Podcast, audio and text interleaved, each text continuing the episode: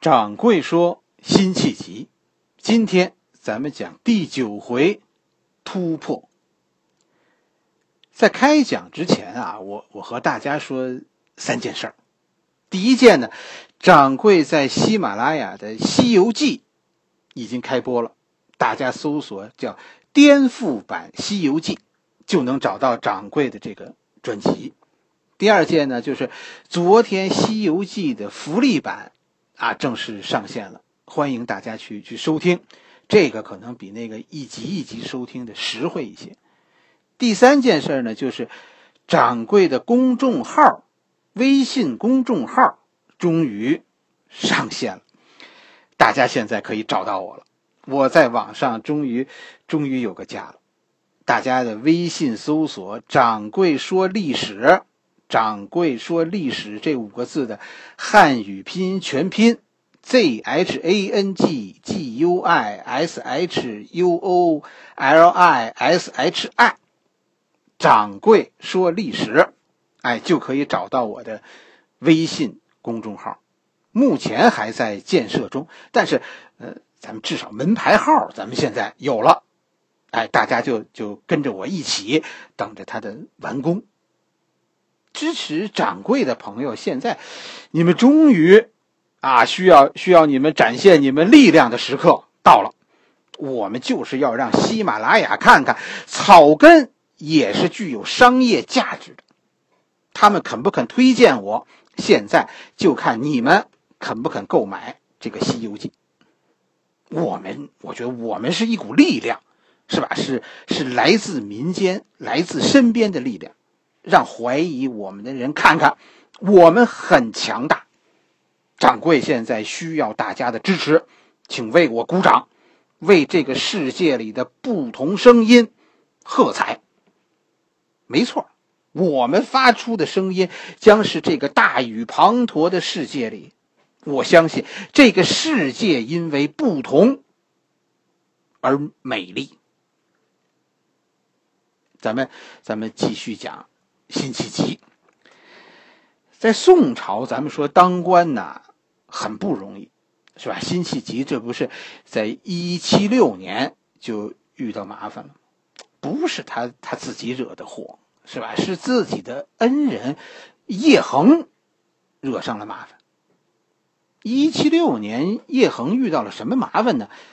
轻信叶恒啊，轻信了一个人的话，轻信了谁的话呢？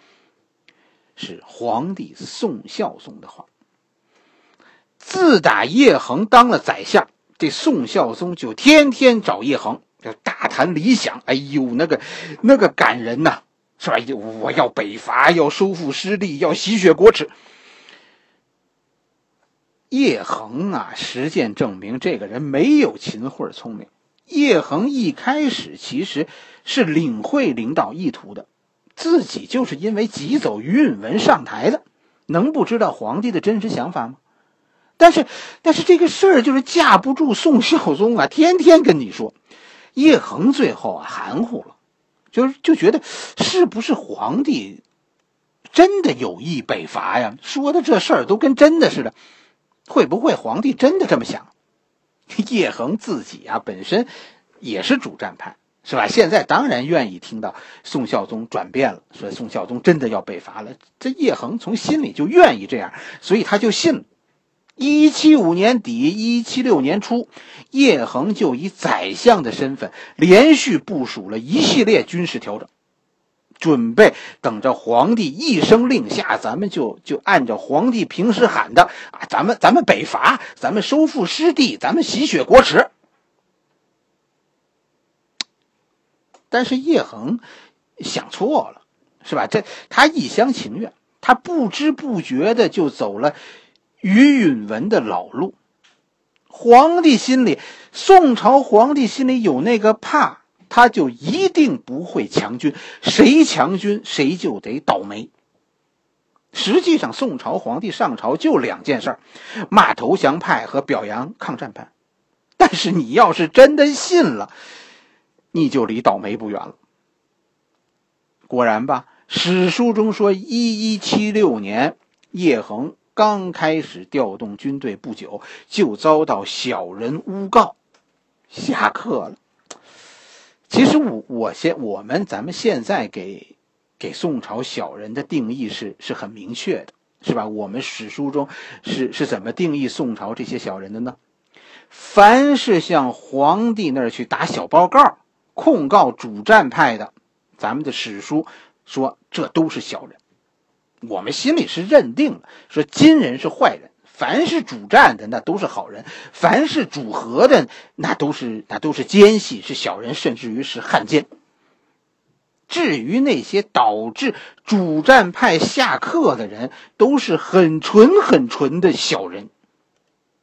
其实，咱们好像以前也说过了，是吧？如果你认定主战派是好人，那我告诉你，你以后会觉得很尴尬。历史你看着的时候，你会觉得很尴尬，因为辛弃疾是主战派，对吧？但是后来指责辛弃疾滥杀无辜、指责他贪赃枉法的人当中，有好多特别有名的人。你比如朱熹，其实除了朱熹以外，还有一大堆我们熟知的名人。朱熹要是小人，那我们今天的儒家学说，你怎么安置他呢？他置于何地呢？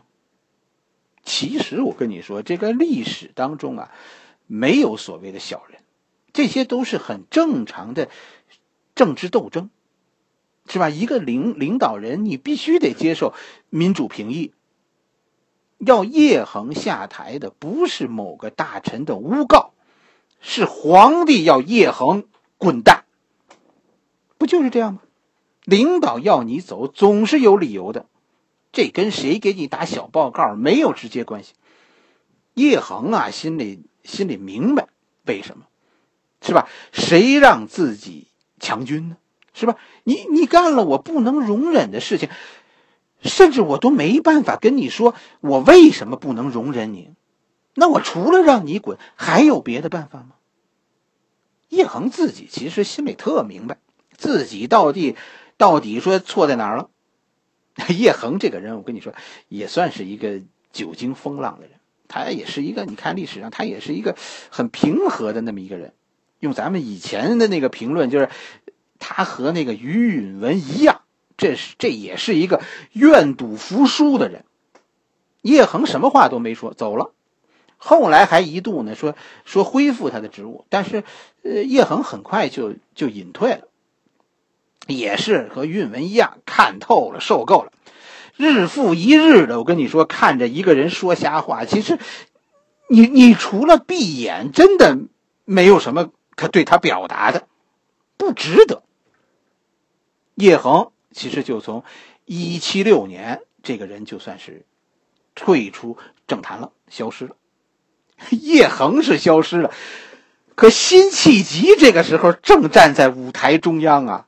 他的惊愕，那是别人不能明白的，怎么个意思呢？这是，这这这怎么叶老师下台了呢？我怎么办呢？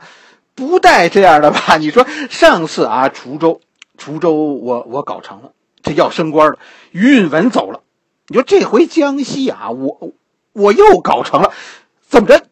叶恒又下课了，我的这个升官路啊，这。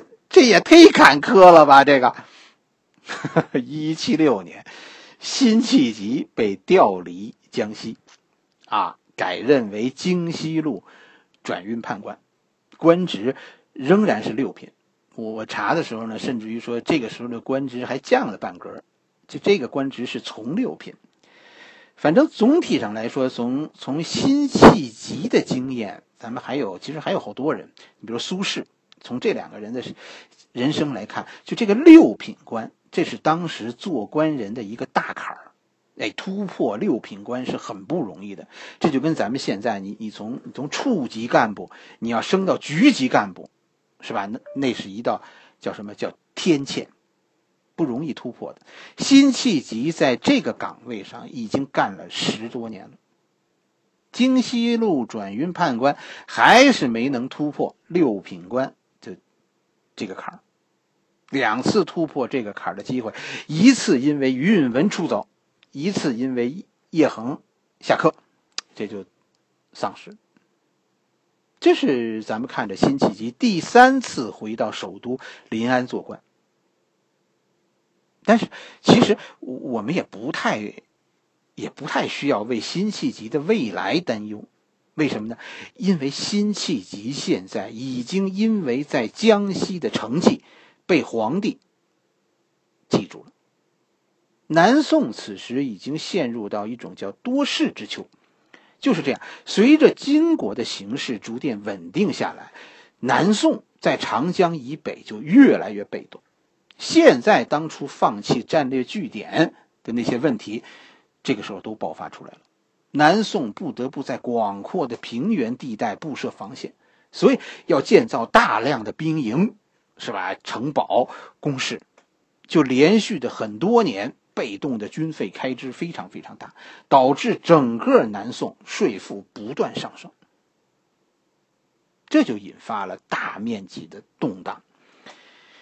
辛弃疾呢，最后被被皇帝认为呢是是一副消炎药，哈，以后吃上瘾就就离不开了，哎，就是这样。一七六年这个时候，南宋遇到建国以来最大的一次经济危机，历史上有记载的。除了防御开支，各项费用都被减免，甚至于皇宫都都减免了一半的用度。可是与此同时，大面积的骚乱在各地出现。第二年。一七七年，辛弃疾叫知江陵府兼湖北安抚使。好消息啊！这这一回，这可是个大官了。辛弃疾呀，终于在一七七年升官了。最关键的是，这次升官使得辛弃疾越过了六品官那道坎儿。哎，有没有注意到辛弃疾这个职务的变化？现在这个职务很复杂了，这个职务叫知江陵府，然后呢兼湖北安抚使。这就是辛弃疾的职务越过六品了。江陵知府是五品官，而兼湖北安抚使，这是个重要的官职。这个意思就是省长，湖北省长。宋朝啊，对官职的表达很有意思。这个辛弃疾的这个这个官职要翻译成咱们现在的话呢，这叫这叫荆州市长兼湖北省长，啊，市长在前边，而而省长在后边，大概这个意思呢，就是湖北一切的这个官员都听从辛弃疾的调遣，而湖北的首府在江陵，江陵就是现在的咱们现在的荆州市，省长。这就是，这就是辛弃疾的新职务。当然，提拔辛弃疾的主要原因还是为了要平叛。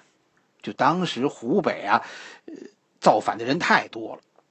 辛弃疾当然很明白自己是干嘛去的，所以一上任，辛弃疾就积极工作。哎呀，但是，但是，但是，辛弃疾犯了一个，犯了一个经验主义的错误。他还是照着以前那样，说自己在朝里有靠山那么操作的。他肯定是认为现在是皇帝支持自己，原来宰相支持我的时候，我都可以胡来。现在皇帝支持我，那我就可以任意处置一切。辛弃疾一上任就就为了加快这个治理湖北的匪患，就下了狠手。辛弃疾下了一个命令，叫做“得贼折杀”。不负穷究，这句话后来有有好多人解释，但是我觉得解释的都不是太对，是吧？大家都只注意到说“得贼者杀”，就是就是抓到强盗就杀，但没有注意到那个“不负穷究”。其实这句话最可怕的地方就在这个“不负穷究”。强盗格杀勿论这件事在历史上有很多。但是明确说不负穷究的太少了，怎么理解这句话呢？近代中国有一句话和辛弃疾的这句话大体上是是一个意思，这句话叫“宁肯错杀，绝不错放”。我不喜欢这个时候的辛弃疾。是吧？眼前的这个辛弃疾呀，太凶恶了。他这个就是已经是，已经是沿着暴政这个这个方向在在走了。照这么走下去，辛弃疾也会成为中国历史上一个酷吏。好在呢，辛弃疾没有在湖北取得他预想中的成功。为什么呢？因为辛弃疾所执行的这些激进的政策，激发了当地本土势力的反抗。辛弃疾和当地的驻军爆发了激烈的冲突，最后双方把官司就打到了宋孝宗这儿，都向宋孝宗告状。辛弃疾这回傻眼，皇帝原来不如宰相好使，宰相会偏向自己，而皇帝呢，皇帝是搞平衡。原来皇帝永远都不是自己人。这件事最后宋孝宗皇帝是怎么处理的呢？当地的驻军指挥官降职，从主将降职为副将，代理主将。而辛弃疾呢？辛弃疾调离，辛弃疾调离湖北，改任为龙兴知府、江西安抚使，从湖北调往江西。龙兴知府啊，龙兴就是现在的江西南昌，是吧？而且这个龙兴啊，还不是一般的说法，这个龙兴是宋孝宗的第一个年号。实际上，这这是皇帝给他调往江西呀，是是有安抚辛弃疾的意思。哎，这是这是辛弃疾第二次在江西任职，是吧？上一回是是提刑官，啊，来这是是平乱的查扣。平定查扣，这一次是作为省长，省长来的。江西最后咱们说留住了辛弃疾的心，这个此前四处漂泊的人，终于在江西安静下来。一个一个仗剑走天涯的侠客，最终选择在江西这个远离战乱的地方归隐。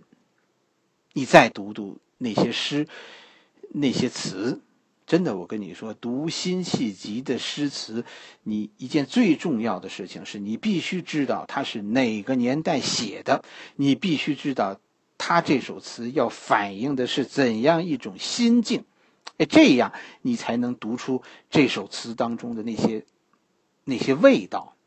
我跟你说，不是所有的热血都是为祖国流淌的。好了，这一回我们就就讲到这里，下一回咱们咱们继续讲，咱们讲辛弃疾人生的蜕变。好了，今天咱们就就讲到这儿，大家记住哦，掌柜在《西游记》那边等着你的光临。对了，搜索颠覆版《西游记》，再有就是加微信公众号“掌柜说历史”的汉语拼音全拼。